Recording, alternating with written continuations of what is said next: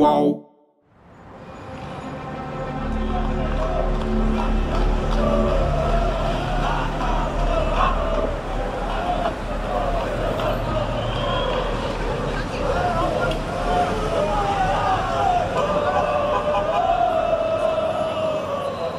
Há alguns anos eu fui escalado para cobrir um clássico entre Corinthians e Palmeiras no Pacaembu.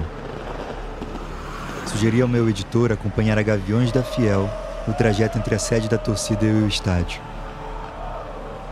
Esse é um momento importante no cotidiano de um torcedor organizado. A caminhada para o estádio é a hora em que eles se juntam, cantam seus gritos de guerra e se preparam para o clássico. Naquele domingo tinha um sol para cada um de nós na rua em frente à sede da Gaviões no bairro do Bom Retiro, região central de São Paulo.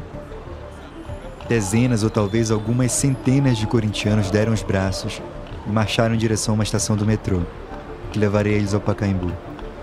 Soldados da Polícia Militar fizeram a escolta durante todo o trajeto para evitar um confronto com os palmeirenses. E foi dentro do metrô que eu ouvi a música pela primeira vez. Os caras começaram a cantar e eu tive dificuldade de entender a letra de primeira. A cada repetição, as palavras foram fazendo mais sentido. Um sentido que não combinava com a melodia divertida da canção.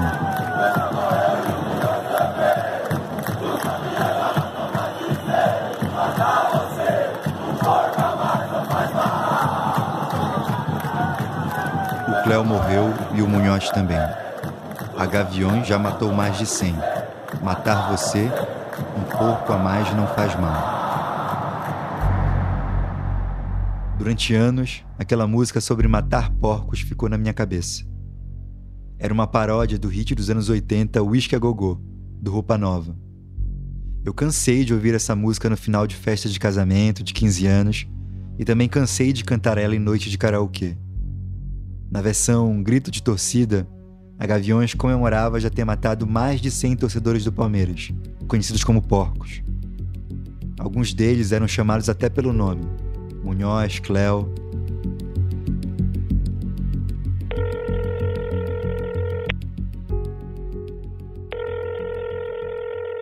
Alô?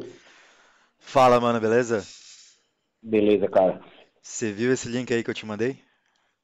Eu vi. É, confesso que eu fiquei fiquei um pouco chocado.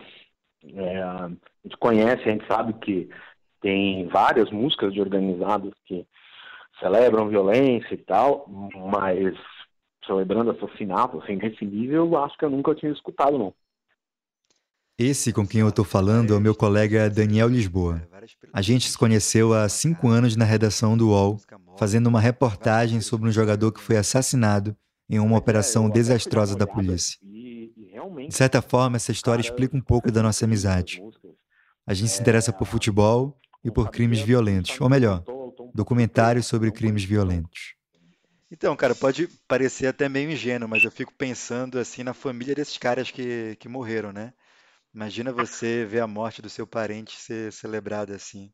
Bizarro. É, pois é, pois é. E eu achei uh, curioso também que um, o Cleo, que é citado na música, é aquele que foi fundador da Mancha, né? Que, um, se eu não me engano, foi o primeiro membro de organizada uh, assassinado, pelo menos oficialmente. Sim, sim. Ele mesmo, 88, né? 88, isso mesmo. Mais curioso ainda é que até onde uh, eu sei, esse caso não foi solucionado, né? Não foi solucionado.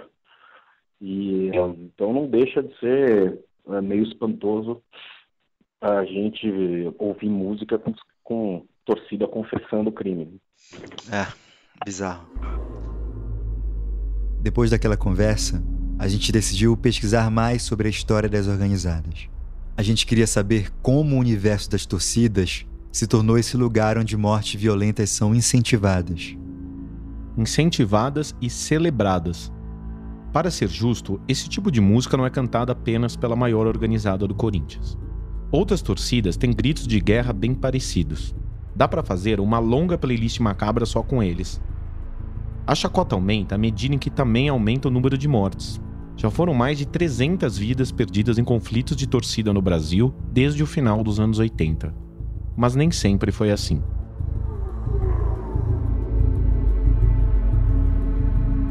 Em 1983, na zona oeste de São Paulo, tinha um grupo de garotos de 14 e 15 anos que gostava de passar brilhantina no cabelo e cantadas nas meninas nas festas juninas.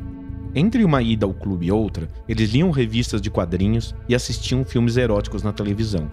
Esses adolescentes também gostavam de vestir camisetas do Palmeiras, mas eles estavam cansados.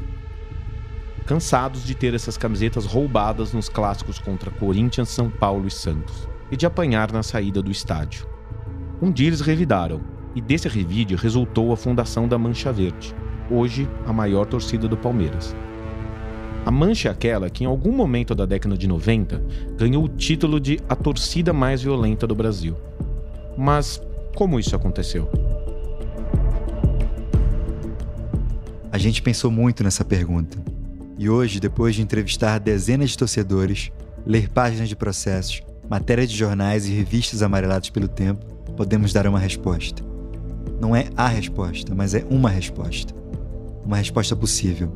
E ela vai ser contada na forma de uma história. Essa é a história real de um grupo de meninos que fundou uma associação no começo dos anos 80. Uma associação que tinha apenas um objetivo: fazer a torcida do Palmeiras ser respeitada novamente. Mas essa história toma um novo rumo quando um deles é assassinado do lado do estádio do Palmeiras. Esse crime continua cercado de mistérios que assombram as torcidas até hoje. Essa é a história da investigação desse assassinato, que aconteceu no final dos anos 80, e de como a rivalidade entre esses grupos saiu dos estádios e ganhou as ruas, se transformando em guerra. Mas também é uma história de amizade, paixão, medo e raiva. Uma história de meninos. E ela começa com um porco. Um porco de verdade. Você desse uma porrada nos caras, todo mundo, a gente arrastou o mundo, dando pica na bunda dos caras. Você não entendeu, envolveu!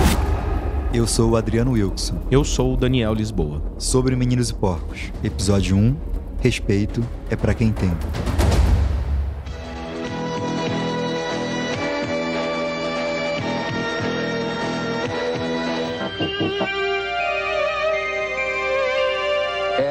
Vez 86.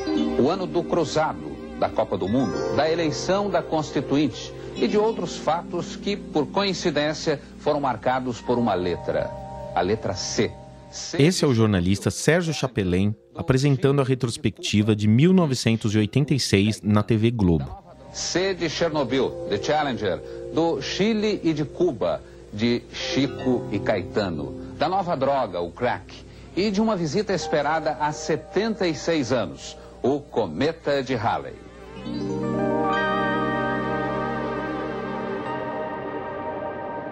Enquanto o mundo se assombrava com a ameaça nuclear e olhava para o céu em busca de um cometa, um grupo de garotos de São Paulo tentava encerrar uma década de humilhação e vergonha. Eles eram palmeirenses, e se já era difícil ser brasileiro em 1986, imagine o que era ser palmeirense. O time não ganhava um título desde 76 e os torcedores não podiam sair na rua sem ser xingados ou apanharem dos maiores rivais. A gente não viveu essa história de perto. Primeiro, porque eu não sou de São Paulo. E eu era criança nessa época e não lembro de nada. Mas para saber como era o clima entre as torcidas nos anos 80, a gente foi perguntar para os torcedores dos anos 80. O problema é quando pegava o ônibus. Que dentro do ônibus eu tinha que sempre levar outra, na época eu tinha que sempre levar outra camisa para cobrir a minha do Palmeiras. Esse é José Carlos Burti. Ele foi presidente da torcida uniformizada do Palmeiras, a TUP, nos anos 80. Porque sempre a torcida do Corinthians, quando era Corinthians, era maior e eu pegava o ônibus com a gente e não tinha como separar. Como eu perdi uma camisa um dia, perdi não, eles tentaram legal, fez eu tirar a camisa, fiquei sem mas eles ficaram me batendo durante a viagem toda de ônibus lá. O ônibus que fazia Carandiru, Jardim Brasil. Eu fui apanhando a viagem toda. Os palmeirenses diziam que a dor física de apanhar dos adversários só não era maior que a dor moral. E tinha uma palavra que machucava o palmeirense mais que todas. Não importava se a torcida fizesse a maior festa no estádio ou se o Palmeiras ganhasse de virada com gol aos 45 do segundo tempo. Sempre tinha alguém para gritar ofensa. Sempre tinha alguém para zombar da origem italiana do clube e atacar a dignidade da colônia. Sempre tinha alguém para chamar o palmeirense de porco.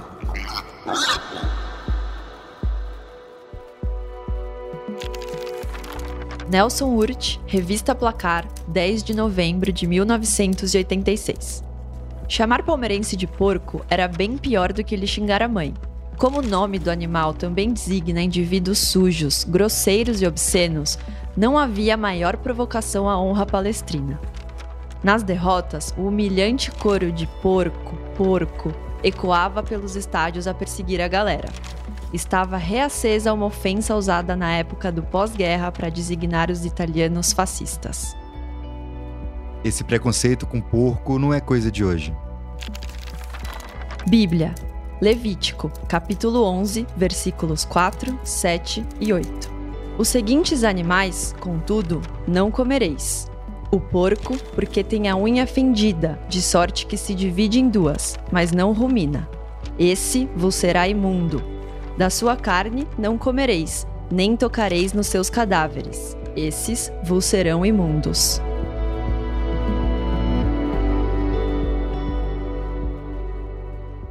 Revolta era essa. A gente ia jogar em Taquaritinga, a torcida de Taquaritinga chamava a gente de porco. Nós ia lá amassava eles. é, cara, nós amassava. Na mão, pulava no meio, na mão, um pedaço de pau, é, enxada. Esse é Marcelo Lima, atual presidente da torcida uniformizada do Palmeiras. A TUP era a maior organizada palmeirense até os anos 80, antes de perder o posto para a Mancha Verde. Ao longo da história, as duas torcidas sempre tiveram suas rusgas, mas nessa época elas estavam unidas e irritadas com a perseguição aos palmeirenses nas ruas. Marcelo é conhecido no meio das organizadas como Marcelo da Tupi ou Gordão. Ele tem 54 anos e recebeu a gente no lugar que hoje ele chama de casa, a sede da torcida. É um barracão de frente para uma praça, perto do centro de treinamento do Palmeiras. A ideologia nossa é, é, é a gente prefere sofrer e manter nossa ideologia do passado. A Tupi não foi só uma torcida, foi uma universidade de vida, né? Qual é a ideologia da TUP? O que é uma ideologia? Amar o Palmeiras em primeiro lugar, a sua família, né? E se cuidar. Né? Representar sempre a cidade esportiva Palmeiras, jamais envergonhar. Né? E ser palmeirense em primeiro lugar. Eu aprendi aqui a ser palmeirense. Eu não quero que a TUP vai, com todo respeito, se foda. Eu, eu sou Sociedade Esportiva Palmeiras, né?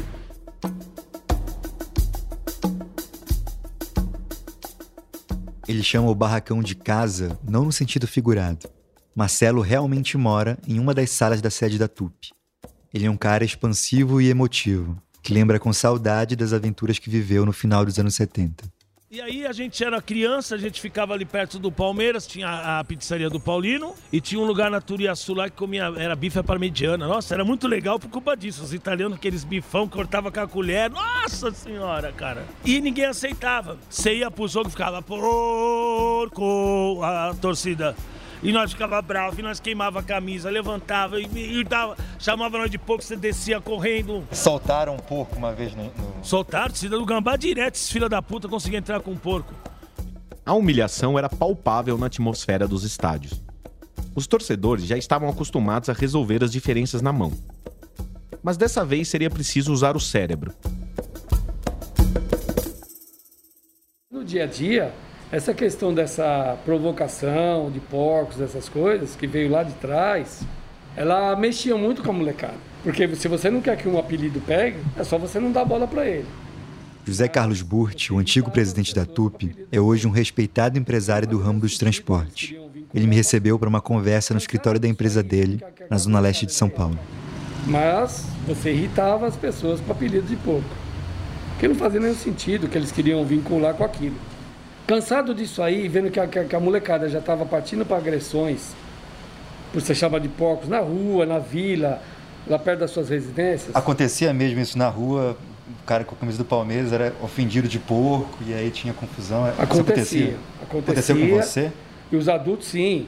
E os adultos, meu pai, por exemplo, não aceitava isso de jeito nenhum.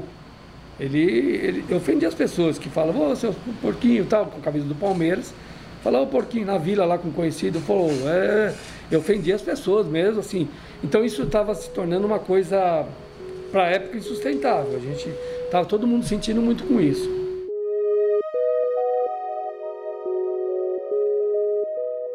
Para acabar com as ofensas, os palmeirenses resolveram se unir aos ofensores.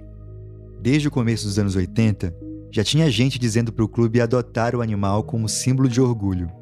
Seria um movimento parecido com o da torcida do Flamengo, que em 69 sequestrou um urubu de um lixão e soltou no Maracanã para adotar um novo mascote. Mas no caso de um time de colônia conservador por essência, haveria resistência. Os conselheiros italianos, feridos pela comparação a um animal imundo, jamais aceitariam assumir a ofensa. Além do mais, o Palmeiras já tinha o periquito como mascote. Numa tarde distante de 86, os líderes da Tupi e da Mancha se reuniram com o presidente Nelson Duque para tratar da adoção suína. Ouviram que o presidente não estava disposto a meter a mão nesse vespeiro. Miclum fora dessa, teria dito o presidente mas os torcedores saíram da reunião com a ideia grunhindo na cabeça. Cléo foi para Mancha, foi para Tupi e fomos conversar com os associados.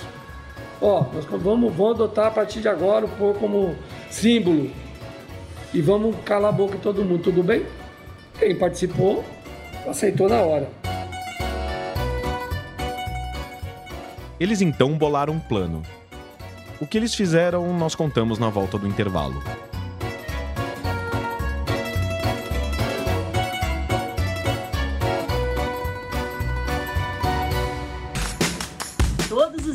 às 9 horas da manhã, você tem um encontro marcado com o esporte aqui no canal UOL.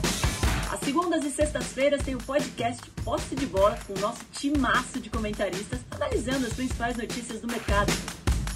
E aí, na terça, quarta e quinta, às 9 da manhã, o encontro é comigo, Domitila Becker, do All News Esporte, que traz as principais notícias do esporte no Brasil e no mundo. Prepare o seu cafezinho e eu te espero aqui no canal.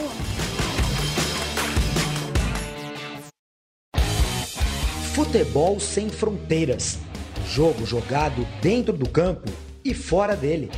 Bastidores, economia, política, turismo. O podcast do UOL para quem gosta de futebol internacional e tudo o que vai além de um simples grito de gol.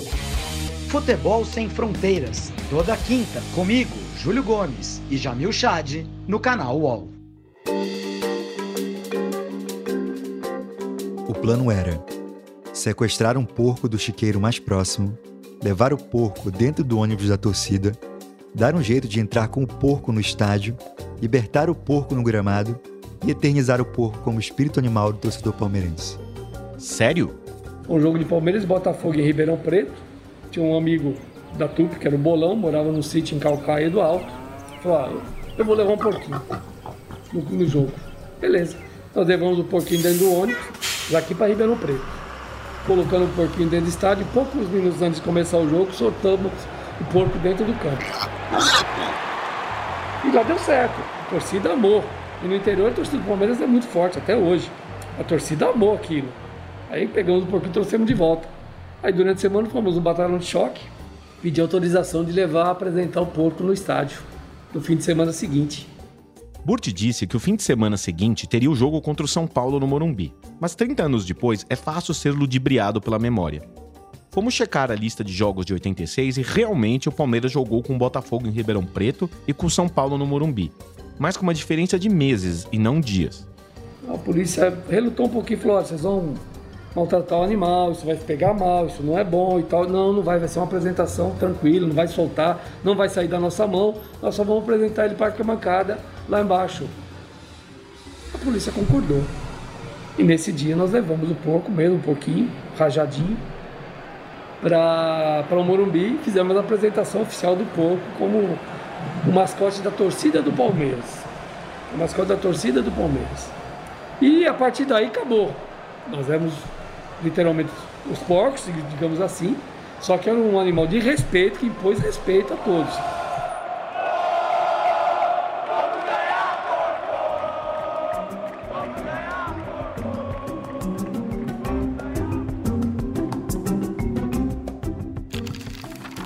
Luciano Borges, Folha de São Paulo, 3 de novembro de 1986. O porco faz a festa e grunha aos microfones.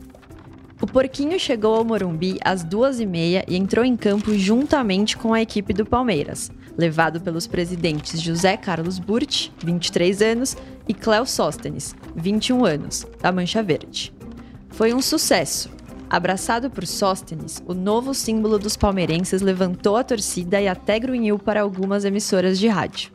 Até o cantor e compositor cearense Raimundo Fagner, 36 anos, que esteve no Morumbi para ver o jogo e conversar com o centroavante Mirandinha, gostou da ideia. É uma forma de gozar quem está gozando, afirmou. Verdade. A torcida do São Paulo não chamou em nenhum instante os palmeirenses de porco. George Orwell, A Revolução dos Bichos, 17 de agosto de 1945. Não havia dúvida agora quanto ao que sucedera à fisionomia dos porcos. As criaturas de fora olhavam de um porco para um homem, de um homem para um porco e de um porco para um homem outra vez. Mas já se tornara impossível distinguir quem era homem, quem era porco.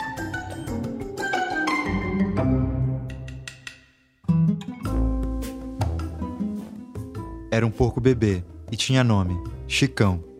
Foi tirado de seu chiqueiro no interior para fazer história na cidade grande. A vida do Chicão foi estelar, mas sua morte foi banal. Virou ceia no Natal de 86, segundo aqueles que o conheceram.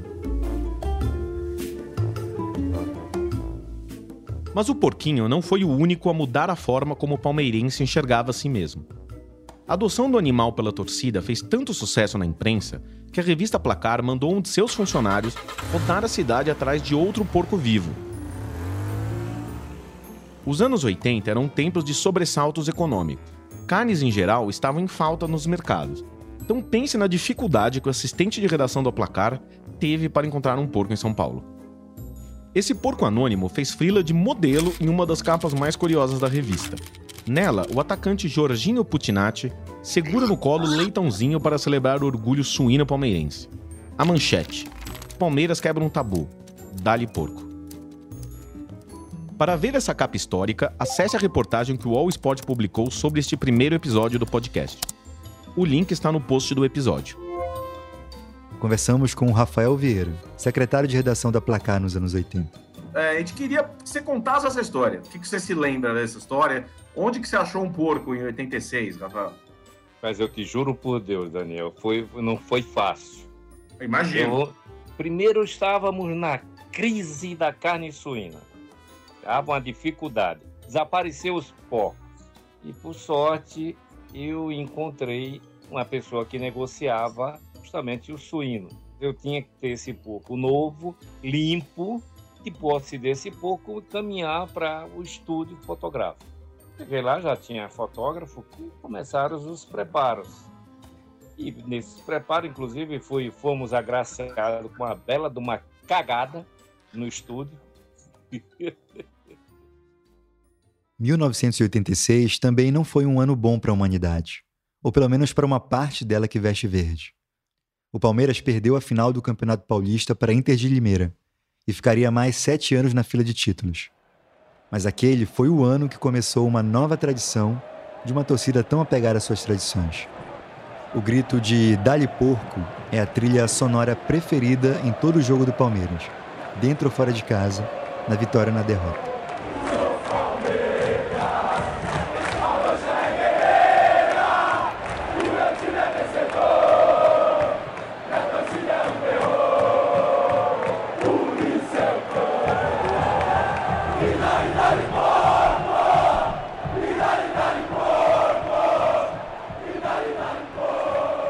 Coroação do porco como mascote do Palmeiras foi obra principalmente dos torcedores e marcou as raízes de outra tradição que permaneceria viva pelos anos seguintes em todos os jogos do time em casa. Quando a pandemia do coronavírus impediu a torcida de frequentar os estádios, um torcedor do Palmeiras seguiu acompanhando o time de perto, pelo menos simbolicamente. Em qualquer jogo no Allianz Parque, mesmo aquele sem público, a Mancha estende na arquibancada bandeiras com a imagem de Cleo Sóstenes, um dos fundadores da organizada. Nessas bandeiras, ele aparece segurando um porco, da mesma forma que fez naquela tarde de domingo em 1986. Guarde esse nome, Cleo. Para qualquer torcedor da Mancha, o Cleo está no panteão de heróis palmeirenses, ao lado do Ademir da Guia, do Edmundo, Marcos, Fernando Praz. Talvez o Cleo esteja até em um nível acima desses outros. José Carlos Burt foi presidente da TUP na mesma época em que o Cléo foi presidente da Mancha. O ato de heroísmo dele sempre era não correr de encrenca nenhuma, não importava o tamanho. Esse adjetivo de Cléo Guerreiro era pura verdade. Não tinha tamanho, não tinha quantidade, não tinha nada. Cléo encarava qualquer coisa. Então, assim, quando a gente estava junto, nas, nas caravanas menores, você podia contar que seja a encrenca que fosse, ele não ia correr. Por isso que, ele, que é o guerreiro mesmo. A gente fala de encrenca porque ele defendia em todos os aspectos a torcida dele, como eu também defendia a minha. Só que eu não, eu não, eu não tinha um espírito tão guerreiro como ele tinha. Porque, como eu falei, a, tor a Tupi era uma torcida um pouco mais pacata, mais tranquila. O Cléo não. Se mexesse com o Palmeiras, mexesse com a Mancha, era a vida dele. O Cléo tinha 18 anos quando fundou a Mancha, em 1983. De acordo com a ata de fundação da torcida, outros 14 palmeirenses participaram da primeira reunião.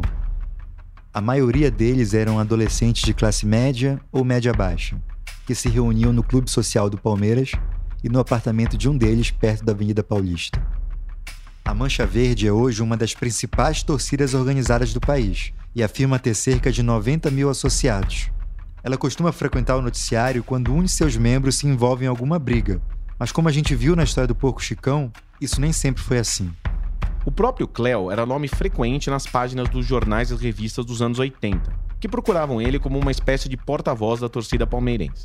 Mas quando os jornalistas não estavam vendo, Cleo estava agindo nos bastidores, e o estilo dele inspirava garotos mais novos.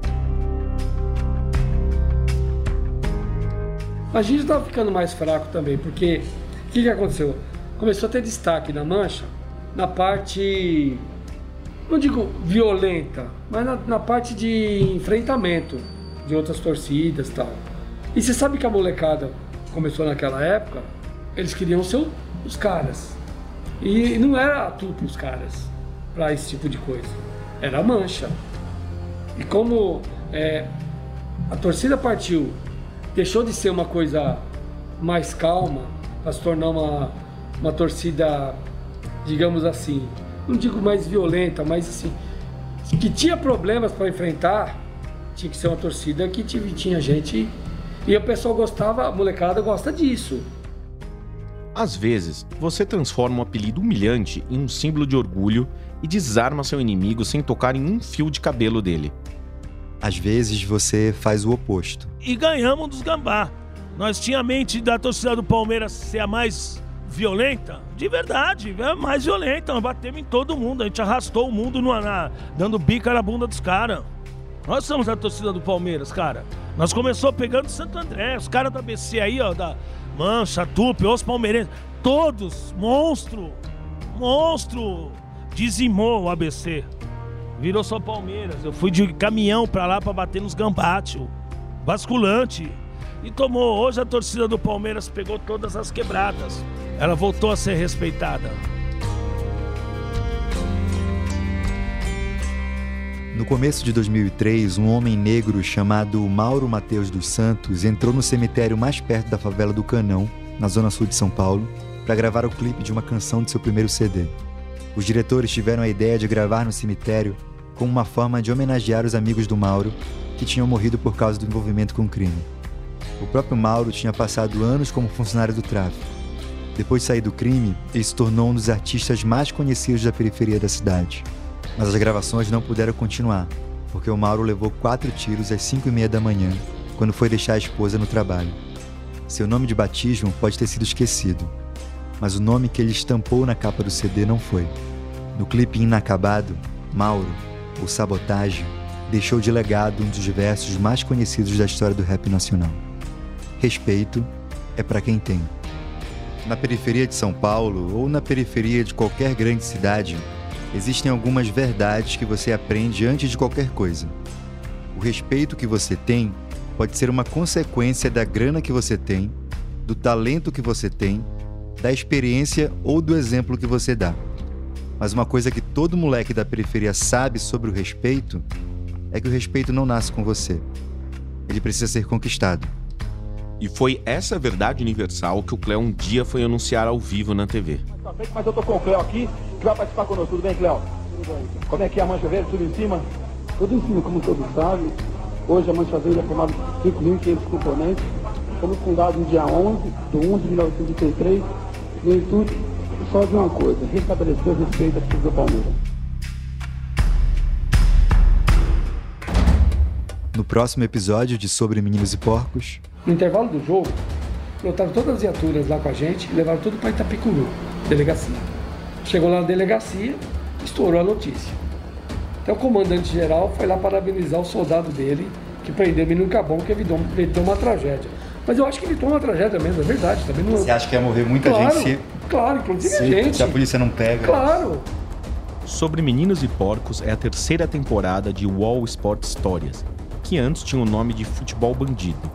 Se você lembra de alguma história sobre as torcidas organizadas dos anos 80, escreva para sobremeninoseporcos.com.br. Nas redes sociais, publicamos conteúdo extra, como fotos, vídeos e recortes de jornal sobre os personagens dessa temporada. A produção, pesquisa e roteiro dessa temporada são do Adriano Wilson e do Daniel Lisboa. A coordenação é do Bruno Doro e da Juliana Carpanês. A locução é da Maria Vitória Poli. Desenho de som e montagem do João Pedro Pinheiro.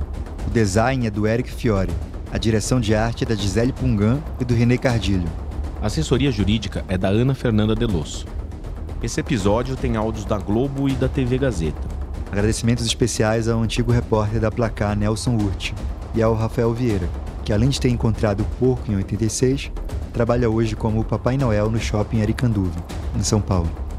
Esse projeto também conta com Antoine Morel e Vinícius Mesquita, gerentes de conteúdo do UOL, e Murilo Garavello, diretor de conteúdo do UOL.